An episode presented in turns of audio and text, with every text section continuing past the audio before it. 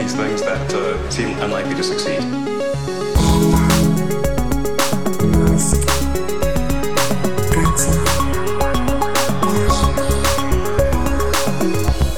Bueno, bienvenidos a un nuevo episodio de Elon, el podcast dedicado a Elon Musk y a sus compañías. Mi nombre es Alex Barredo. Yo soy Matías Zavia, hola a todos. Y yo creo que hoy, Matías, lo que tenemos que hacer es un repaso a los titulares. Ha habido bastantes eh, noticias, un montón de Tesla, pero también de Boring Company y de SpaceX. Y creíamos, o esperábamos, deseábamos, anhelábamos que Hopper despegase, ¿no? Esta, la, la versión de inicio de, de la nueva gran nave, la nueva gran etapa de despegue de SpaceX. Y de momento, nada. Sí, hay que recordar que SpaceX está trabajando en, en una nave específica para volar a la Luna y en algún momento a Marte que se llama Starship. La nave ha sufrido varios cambios de diseño, no sé si te acuerdas que era de un blanco prístino muy bonita. Bueno, ahora es de acero inoxidable por cuestiones técnicas. explicaba Elon Musk en una entrevista que el acero es mucho más barato, la fibra de carbono le cuesta a SpaceX 135 dólares por kilo. Mm, y, además, cuando cortas la fibra de carbono, hay un montón de material que, tienes que desechar porque no lo puedes aprovechar. Un 35% del, material se desecha. Y el acero le cuesta 3 dólares por kilogramo. Así que hay una, una diferencia bastante importante. A mí la, anterior nave, lo que antes se conocía como el BFR, el Big Falcon Rocket, que realmente luego el sister era decirle Big Fucking Rocket. Exacto. Eh, esto que presentó en la eh, blanquito, ¿no? Con unos perfiles negros, muy moderno, ¿no? Muy 2020, muy de película de ciencia ficción de hoy, ¿vale? Es en plan, y van a ir a Marte, no sé qué, es una película como sería en el 2030 una misión a Marte, tendría ese diseño. Y lo que ha hecho, o sea, el nuevo diseño es completamente distinto, no solo es 2030, es que es 1930, es como muy de ciencia ficción de hace un siglo, muy... A, nivel de diseño, obviamente, a nivel de tecnología, pues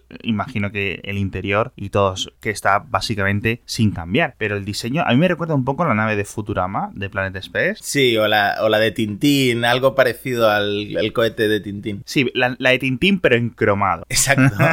es bastante retro, sí, tienes razón. Y bueno, al, en principio, ellos han avisado a las autoridades, ya se están coordinando con las autoridades de Texas, de un pueblo que se llama Boca Chica, o de un municipio que se llama Boca Chica en Texas, para decirles, oye, vamos a coger esta nave, la vamos a despegar, creo que va a volar 50 metros. Básicamente es un despegue vertical, tú, tú, tú, seguramente la mantenga en el aire o la intente mantener en el aire autónoma, de forma automática eh, unos segundos y luego vuelve a aterrizar justo en el mismo sitio donde eh, despegó. No va a tener cono, no va a es decir, va a ser como un tronco con unas patas o con unas aletas así como de tiburón que despega y, vuelve a aterrizar. Pero esta es la primera prueba, con el objetivo de 2-3 años que estuviese completo lo que es la nave-nave, lo que es la Starship, que digamos es el cohete completo o, la parte superior del cohete, mejor dicho, y luego la parte inferior que se va a llamar Super Heavy, que digamos que es eh, el cohete extra que necesitan para salir de la gravedad de la Tierra. Cuando la nave llegue a la Luna, cuando la, llave, la nave llegue a Marte, lo que sea, ya puede volver a aterrizar desde allí porque tienen gravedades mucho más bajas sin, digamos, esta ayuda, sin, digamos, este remolque. Así. Sí, y la prueba esta que van a hacer ahora no va a ser tan vistosa, va a ser una prueba muy sencilla con un solo motor, un, cohete muy pequeñito, pero así empezó el Falcon 9 con este tipo de pruebas que también se llamaban de Hopper. Sí, ¿esto cuándo fue lo del Falcon 9 original? Porque fue como,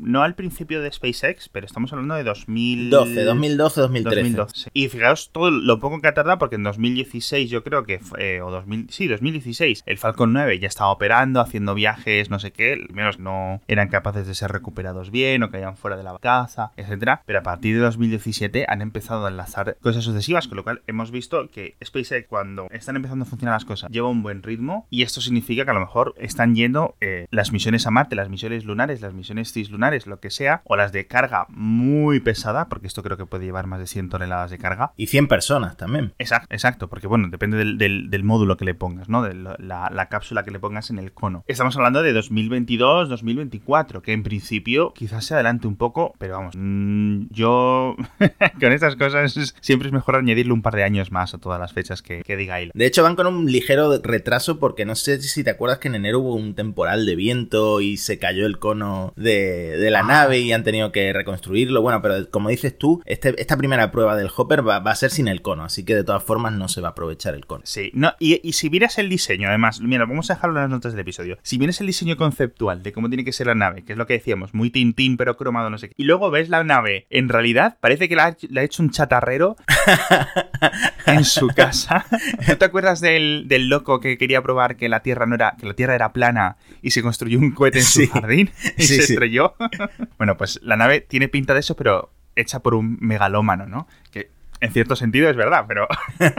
bueno, la nave final no tendrá tantas arrugas. De hecho, han probado ya el escudo térmico de la nave final y todas estas pruebas están avanzando bastante rápido, así que parece que pronto veremos una versión un poco más definitiva. Eso es, vamos a ver si la semana que viene, en el próximo episodio de Alien, lo podemos comentar. Dejamos el espacio, vamos al subsuelo, porque The Boring Company, que la semana pasada vimos que le dieron un revés bastante fuerte en Chicago aunque iniciaron conversaciones para hacer algo similar en Las Vegas, vuelve a tener noticias, otra vez otro rapapolvo bastante grande, porque las autoridades de Virginia, el estado o la Commonwealth, no sé si es ese es uno de estos estados de Estados Unidos que dicen, no es un estado, es una Commonwealth, por motivos históricos, ¿no? Exacto. Que, bueno, varios políticos y varios burócratas del estado de Virginia fueron hasta California, se reunieron con la gente de SpaceX, con la gente de Boring Company, fueron a las propias instalaciones de Yaltúnel, etcétera, y cuando volvieron, escribieron un artículo o unas recomendaciones muy, muy, muy, muy chungas. Y básicamente lo pusieron a parir. Exacto, que creen que hay mucho humo, mucho show en, en todo este asunto, que no, no dudan de que eh, la empresa tenga un plan serio en mente, pero eh, lo que tienen ahora básicamente es mm, un agujero en el suelo, una, excavadora. De hecho, comprar una excavadora usada y están haciendo un, túneles en X ciudades, han puesto un Model 3 con eh, ruedas de rieles de, tren y lo están moviendo a 100 km por hora por un túnel. Básicamente una descripción eh, sin ningún tipo de fanfarria de lo que está haciendo The Boring Company, que ha sido bastante humillante para la compañía. Y al final cuando fueron a probarlo unos periodistas hace como dos meses, algo así, veías los vídeos que estaban grabando los, la gente con las cámaras dentro, con cámaras profesionales de periodista, de la tele local, etcétera, y tú les veías un traca traca y decía, decía la de Boring Company, no hombre, esto va a ser luego un viaje más, más suavecito, no sé qué. Y digo, ¿cómo pretendes que la gente vaya ahí si parece que se va a explotar el coche, tío? O sea, tú, claro, se supone que el objetivo final es que tú montes tu coche, digamos, como en unos patines, y los patines sean lo que se mueva a través del túnel. Pero aún así, volvemos a tener el problema de lo que hemos comentado siempre, muy densidad muy baja y que al final son túneles muy estrechos que no permiten hacer más que un coche cada vez, los, y los coches son los que son, con lo cual, bueno, no, no tiene no es una gran solución de tráfico, ningún concepto.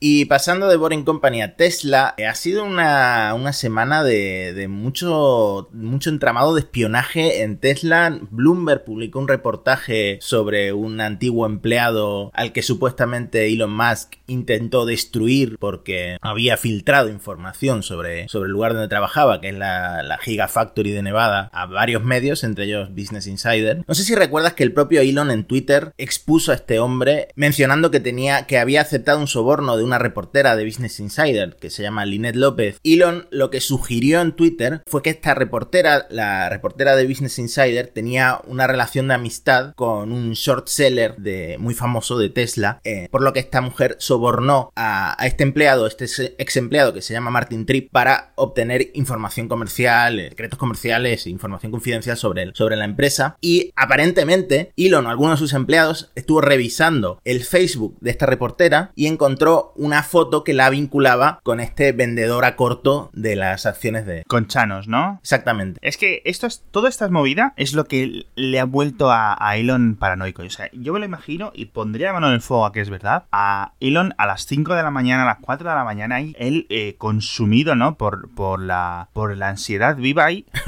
revisando el Facebook personalmente, escribiendo tweets, eh, poniéndose totalmente paranoico, ya digo, con este tema. Y aquí, a partir de todo este feudo, todo este problemas con Lynette López, etcétera, que es una reportera súper buena en el ámbito de Tesla, ¿cierto? Es una de las cosas que llevó a Elon a decir, oye, estáis todos pagados, estáis todos vendidos a Wall Street, tenéis intereses comerciales propios o profesionales, gente os paga por escribir noticias malas, y es cuando él salió con esta idea de crear este Pravda, de este medio de que, o de esta plataforma que revise si la información que publican los medios de comunicación sobre Tesla, o bueno, en general, sobre sus compañías, es verídica, mantener perfiles de los periodistas, de qué escriben, de qué no, no sé qué. Y es cuando una de las cosas más preocupantes, porque era muy similar a lo que decía el propio Donald Trump, de que nadie confía en la prensa, de que todo en la prensa está inventado y de que están todos los periodistas comprados. Y que básicamente si hay noticias negativas sobre Tesla es porque alguien está pagado y alguien está inventado. Y eso me parecía una locura, que es un proyecto que ha quedado un poco más apagado con el paso de los meses, pero es cierto que muchos de los sitios web, de las páginas web más fanboys, por ejemplo Tesla Ratio, Clean Technica, etcétera, y antes un poco Electrek, que Electrek tiene un poco una situación un poco rara con Elon Musk, un día lo deberíamos de comentar. Sí. Todo la historia entre Electrek y, y Tesla. Publican, se dedican a recoger información de Tesla y a categorizarla como información negativa, información neutral e información positiva. Y el hecho de que haya constantemente muchas más noticias, digamos, de índole negativa sobre las compañías de Elon Musk, les hierve la sangre. Y yo lo siento, pero es que es normal. Si no estás haciendo las cosas, si los coches no están funcionando, si la gente se sigue estrellando con el, cuando el autopilot funciona o si hay accidentes, no puedes calificar una noticia como negativa y la gente se está... Y, y el propio Elon Musk se volvió muy, muy, muy, muy, muy, muy paranoico con el tema. Yo creo que ahora está un poco mejor. Pero aún así, todo esto de Linet López con Chanos y tal le afectó muchísimo. Fue también cuando cogió y llamó al jefe de Montana Skeptic, que era una persona, un inversor que tenía un, una cuenta de Twitter, que ya digo, se llama Montana Skeptic, en Twitter, seudónima, pues encontró quién era, llamó al jefe, Elon Musk personalmente, de este inversor. Y después de esta presión, Montana Skeptic, que por cierto era uno de los pocos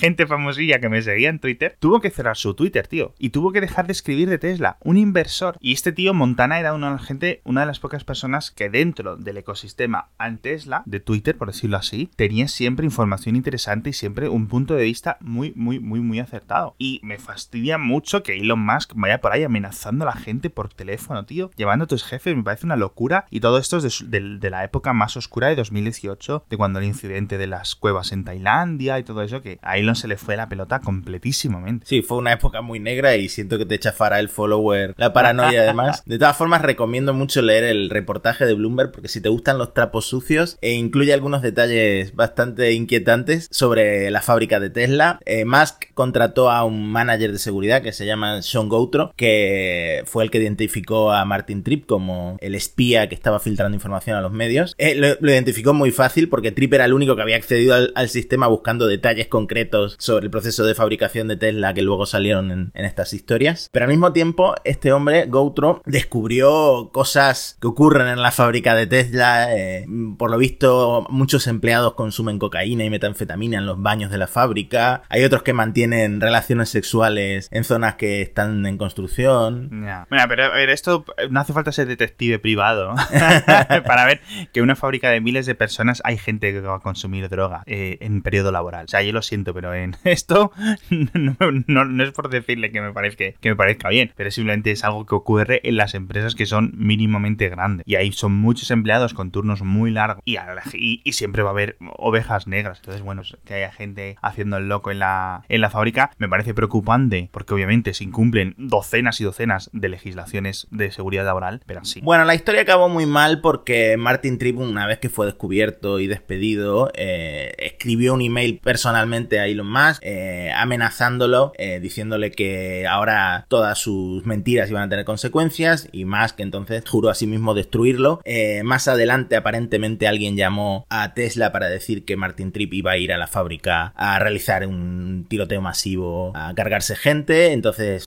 Tesla llamó a la policía, pero la policía no encontró armas, no encontró nada y la policía determinó que todo se había sacado un poco, se había ido todo un poco de madre. Pero esto es todo una conspiración de baratillo, esto es como una película Bueno, las acusaciones de espionaje siguen porque esta misma semana, bueno, la semana pasada, eh, Tesla demandó, presentó una demanda contra cinco ex empleados que ahora trabajan en SUC, que es una empresa de desarrollo de tecnología para medios de, medios de transporte autónomos, no necesariamente coches particulares, transporte, transporte urbano, etcétera. Los acusan de, de filtrar secretos comerciales a, a SUC, secretos de Tesla en su nueva compañía. Esto me parece bastante gracioso, primero, porque hay que ser. El, el espionaje industrial es algo al orden del día, es decir, todo el mundo lo hace. De nuevo, como lo de la fábrica. No lo estamos diciendo que esté bien, simplemente explicamos que esto es común, ¿vale?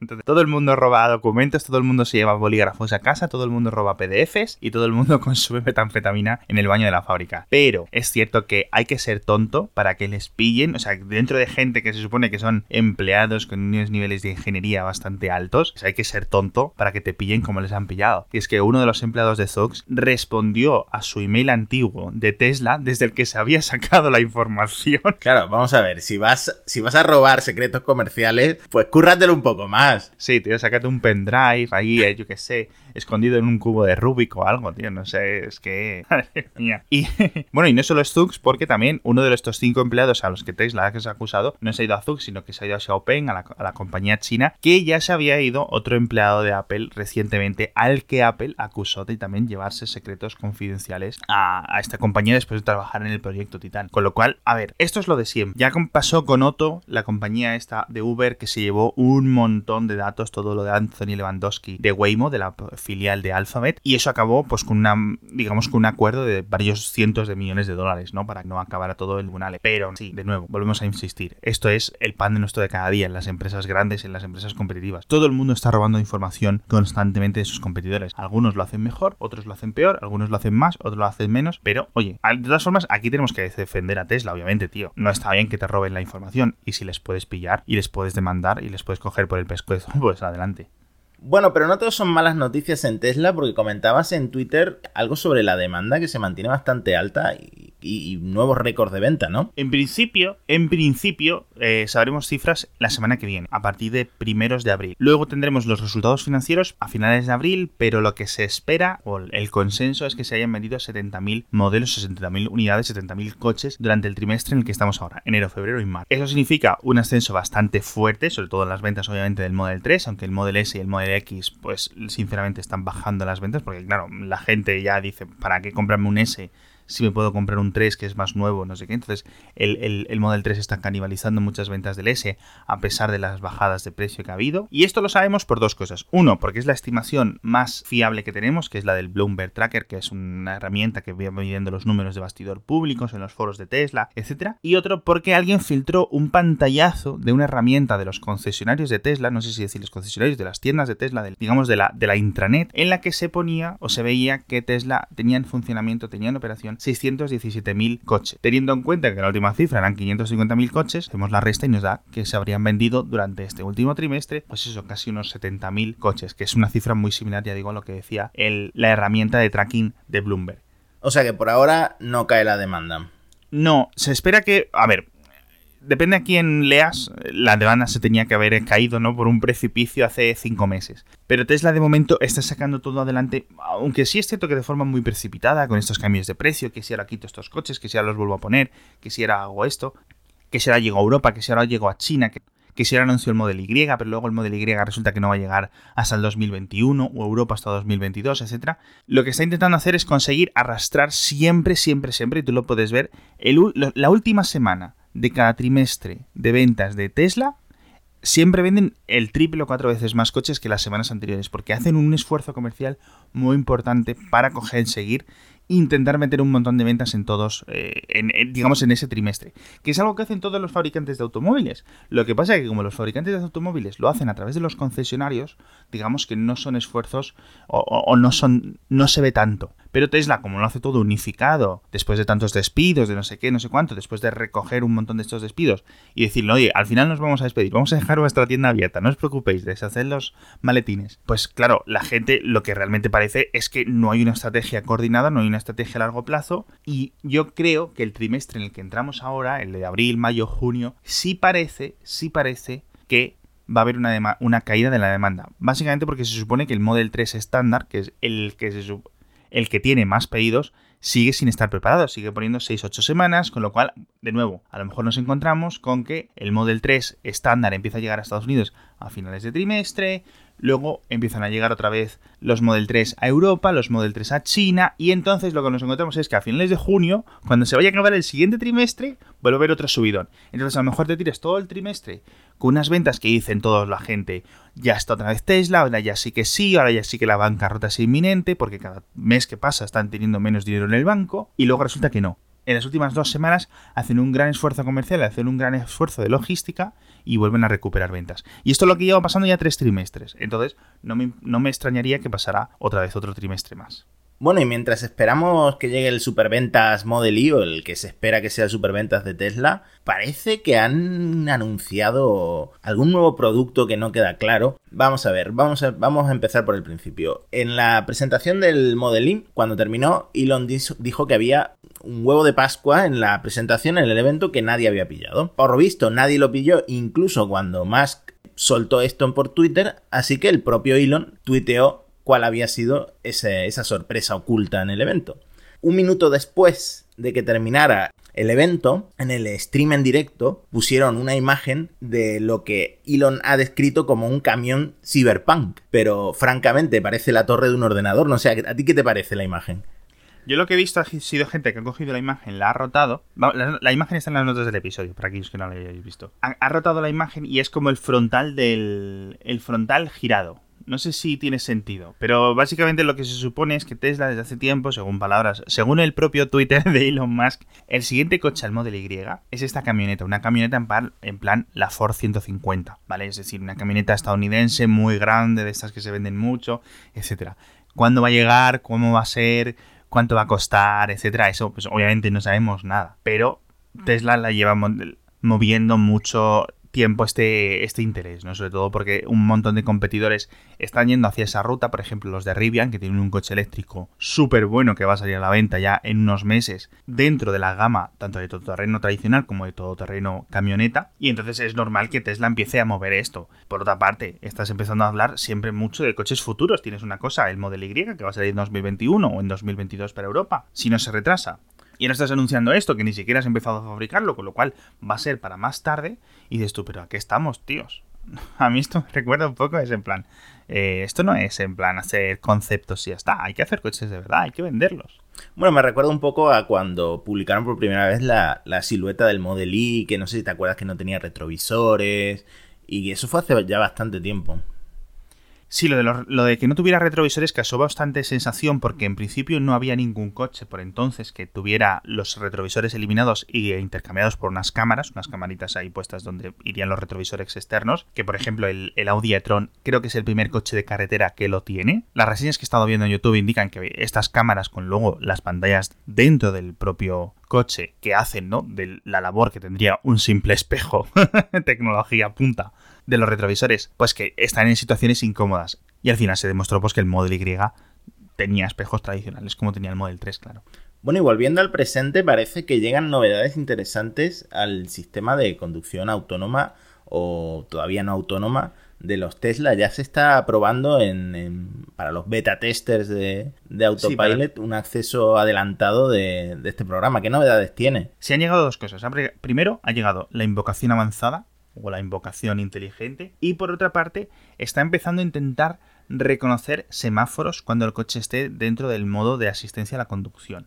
De nuevo, nosotros le podemos llamar autopilot, como la llama Tesla, que es el nombre propio del sistema, pero recordemos, ningún Tesla es autónomo ni lo va a ser, eh, por lo menos en un par de años. Por mucho que diga Elon Musk y por mucho que diga y por mucho que grite.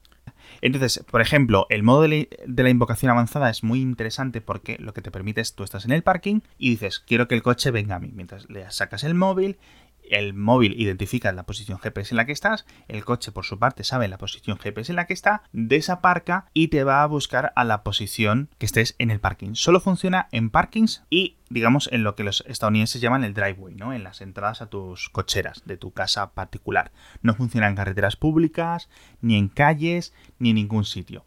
Los, os vamos a dejar varios vídeos de gente que ha estado probándolo y el coche se mueve como a 5 km por hora o a 2 km por hora, va muy despacio, digamos, a una... para obviamente no tener ningún problema con un niño que se cruce, con un carro, con un objeto, con lo que sea, porque en un parking siempre hay un montón de gente moviéndose, pero incluso en aparcamientos totalmente vacíos el coche va extremadamente lento, con lo cual yo entiendo que esto está aún en un periodo de desarrollo muy temprano y por eso lo están empezando a enviar a la gente del programa de acceso avanzado, para que lo vaya probando, para que lo vaya moviendo. Pero vamos, considerando el ritmo al que va, yo creo que la gente se va a desesperar más allá de que la primera vez o un par de veces que lo utilicen, o si tienes unas bolsas que vas muy cargado al salir del centro comercial, ¿no? Y dices, bueno, que me se acerque el coche. ¿Tú no crees que yendo a esta velocidad los coches lo que van a hacer es un montón de atascos, que los otros conductores humanos que estén en el aparcamiento se desesperen? Bueno, algún bocinazo va a sonar, sí. Claro, va a poner, va a poner nerviosos a muchas personas y además teniendo en cuenta que durante este periodo la gente va a estar nerviosa, la gente quiere salir, la gente quiere desaparcar. Los aparcamientos en general son como un sitio un poco muy estresante para los conductores humanos. Y teniendo en cuenta que los sistemas de conducción o de asistencia a la conducción, aunque realmente aquí sí que podríamos hablar de conducción autónoma porque no hay nadie dentro del vehículo, son muy acomodaticios, es decir, si ven un coche que está saliendo del aparcamiento, van a frenar completamente y le van a dejar pasar, la gente le va a poder hacer, digamos, todo tipo de virguerías a los coches autónomos porque los coches autónomos van a ceder el paso siempre, nunca van a tomar la iniciativa ante la menor duda de movimiento. Esto lo que va a causar es que el coche vaya a tardar un montón en llegar. De todas formas está bastante limitado, está limitado a 50 metros de momento. No sé si en el futuro también es cierto que 50 metros tienes un radio bastante grande de un, aparcamiento. Ya tiene que ser un Walmart súper gigante, ¿no? Un gran Carrefour de varios pisos. Y especifica Tesla que tienes que tener los ojos puestos sobre el coche y sobre su entorno en todo momento, lo que le quita cualquier utilidad, pero supongo que esto lo ponen por algún problema de regulación. Exacto, porque esto es una de las cosas que ya tenía Tesla. De, de nuevo, eh, lo hemos comentado varias veces en el podcast. Los Tesla hace varios años tenían un montón de novedades, un montón de funciones de software que les han sido eliminadas por temas de regulación, por temas de que no funcionaban bien por temas de que tienen que volver a reconstruir el software. Entonces, tienes Teslas que en 2015 aparcaban solos y tienes un Model 3 de 2019 que no aparca solo, por ejemplo. Entonces, eso es algo que Tesla está volviendo a reconstruir desde cero y a volver a hacerlo, digamos, con una base mucho más sólida. Y yo entiendo que si tienes la invocación avanzada, que actualmente con el móvil simplemente te deja ir para adelante o ir para atrás, como un coche teledirigido. La invocación avanzada va a la posición GPS que tengas de tu móvil. El coche está desaparcando solo, con lo cual el aparcamiento, tanto para entrar como para salir, tiene que estar a punto de caer, al menos para la gente de, este acceso adelantado, ¿no crees? Exacto. Bueno, en esta actualización de Navigate on, on Autopilot hay otras novedades que también se están filtrando en vídeo, aunque se supone que los beta testers no pueden publicar ningún vídeo, pero están apareciendo en Reddit y tal. Eh, una de las grandes novedades es que ahora los coches pueden ceder el paso, es decir, detectan que hay un coche en el carril eh, contiguo que quiere cambiarse y frenan para dejarle espacio para que puedan cambiar de carril. Exacto. Esta es una de las cosas que cuando probamos el Model 3 vimos que no funcionaba de forma, digamos, como lo haría yo conduciendo, aunque luego cada uno conducimos de nuestra forma. Yo si veo, por ejemplo, que viene una rampa de, entrada a una autovía, intento siempre echarme al carril del centro si voy en la derecha, para que la cremallera que se hace, ¿no? La trenza sea un poco más cómoda para todos. Pero claro, si ves que un coche está como a 5 metros de ti por delante en el carril derecho de la intermitente para ir a la izquierda, el coche autónomo, el coche en modo de asistencia a la conducción no va a frenar, pero como va el conductor ya al volante, porque al final tienes que estar al loro de todo lo que está ocurriendo, ya es el conductor el que puede decirle o bajarle la velocidad de crucero, lo que sea. Lo que se supone que hace esta versión es que detecta que el coche de delante o del coche que va a en tu carril se va a incorporar a través del intermitente y le deja un poco de espacio para respetar siempre la distancia de seguridad, que es lo que hace ahora, pero cuando el coche ya está en el carril. Entonces lo que va a hacer en el futuro es adelantarse a esa decisión de las otras personas de la carretera. Entonces aquí hay varios problemas. El primero es que el coche va a frenar sin que tú te estés dando cuenta, si no has visto que el de adelante está dando el intermitente. Y el segundo es que las pruebas que yo he visto en vídeo no está haciéndolo automáticamente. Lo que está dándole es una, alerta, una notificación tanto en audio como en la propia pantalla de que el coche de delante, que se va a poner un poco más oscuro en estos coches fantasmas que van dentro de la detección que hace el radar de Tesla, va a moverse. Y ya el conductor es el que tiene que decidir. En el futuro Tesla volverá a actualizar esto en el NOAA, en el Navigator Autopilot, como has dicho tú, y lo pondrá un poco más inteligente. Pero de nuevo, sigue quedando un sistema bastante básico. Y, y sobre todo, de nuevo, muy acomodaticio para el resto de conductores de la carretera, con lo cual los conductores que vayan a ser muy pillos, de estos que son de una conducción agresiva, van a tener muchos encontronazos con los Tesla o con los coches autónomos o los coches semiautónomos según vayan pasando los años, según vayan siendo cada vez más comunes en las carreteras, porque les van a empezar, digamos, yo diría que hasta vacilar. Es decir, sabes que el coche autónomo no se va a picar contigo, sabes que el coche autónomo siempre te va a dejar paso, con lo cual yo esto creo que va a dar pie a muchas personas que cuando ellos van conduciendo vayan a intentar, digamos, tomar el pelo a los sistemas de conducción autónoma. Y esto es un peligro que en dos o tres años vamos a ver de forma mucho más común. Sí, todos los problemas que yo le veo a, los coches autónomos son de convivencia con los coches no autónomos. Sí, porque si no estuviéramos ninguna persona conduciendo en la carretera, los coches autónomos serían mucho más fáciles de implementar. Bueno, obviamente, o sea, el problema de los coches autónomos habría sido solucionado en el 1995 o algo así, porque es que realmente es todo un problema de qué ocurre cuando esta bicicleta se cruza, qué ocurre cuando no sé qué, cómo hacer una rotonda, cómo hacer una rampa de salida, cómo hacer una rampa de entrada. Un montón de problemas, como incluso de los semáforos, que por cierto también ha sido actualizado en esta versión alfa beta vista previa que han enviado a, a las personas. ¿Te acuerdas que te dije que cuando tú pones el modo semiautónomo, el modo asistencia a conducción en el Model 3, vas y estás en un atasco, el coche sigue al de adelante, pero si llega un semáforo en rojo no se para. Bueno, de momento ahora sigue sin pararse, pero ya intenta detectar muchos semáforos en rojo y se lo indica el conductor. Oye, que el semáforo está en rojo, ¿no? Te envía una alerta para si vas un poco a uvas. Entonces, es como un primer paso. Sí, supongo que todos estos problemas de, implementación, porque está basado todo en cámaras, es que acabe llegando el 5G o incluso la Wi-Fi en las ciudades inteligentes. Estos, son, estos problemas se solucionen a base de comunicación con los coches. Claro, y esa es una de las grandes ventajas que tiene Tesla. Por ejemplo, si tú te compras un coche con asistencia a la conducción, como hemos comentado, que hay un montón que están a la par que Tesla, que si Volvo, que si Ford, hasta Kias, ¿no? Tienes y, Hyundai, que están haciendo casi cosas idénticas que un Model 3 ahora mismo. El problema es que en esos coches no vas a tener una actualización. Cuando Tesla a lo mejor en 2020, a finales de 2020, a finales de 2019, empieza a enviarte señales automáticamente a tu coche a través de la conexión de 4G que te paga Tesla, que te va diciendo completamente o se va conectando los sistemas municipales de V2X, que es básicamente de comunicación de vehículo a el entorno. Detección de semáforos, emisión de señales, para que, es decir, que el coche no necesite identificar cuál es cada señal, sino que la señal está emitiendo constantemente una baliza diciendo, esto es de 50, para que no ocurra lo que ha ocurrido en algunas ocasiones en Estados Unidos, de que pones una pegatina con un número distinto en la, en la señal y el coche se cree que el límite de velocidad ha cambiado. Y eso es muy peligroso. Entonces, todo esto de V2X, Tesla en principio, en principio, yo creo que lo va a tener mucho más fácil que la competencia, porque Tesla está bajo este sistema de coches un poco más pensados como ordenador con ruedas, más de que coches coches. Bueno, yo creo que con estas novedades de Autopilot tenemos un montón de información ya para meter en el episodio de hoy. Me parece que me doy por satisfecho. sí, la verdad es que ha sido un montón de cosas, sobre todo de Tesla. Vamos a ver si en la próxima semana ya con el vuelo inaugural del Hopper podemos verlo y podemos contarlo a ver qué sensaciones nos ha dejado y a ver si nos empiezan a dar ya precios de los billetes a Marte porque estoy empezando a ahorrar y a echar todas las semanas el euromillones. O sea. Bueno, yo primero el Model 3 y luego ya veremos. Bueno, y muchas gracias a todos los oyentes por estar con nosotros una semana más. Recordamos que podéis dejar vuestra valoración, vuestro comentario, vuestra opinión en el cliente de podcast que utilicéis, en iVoox, en Spotify, en Apple Podcast, en donde sea. Dejáis un comentario, una estrellita, lo que sea, que nos va a venir muy bien. Y recomendarle a todo el mundo que escuche. Y nos vemos la semana. Hasta pronto.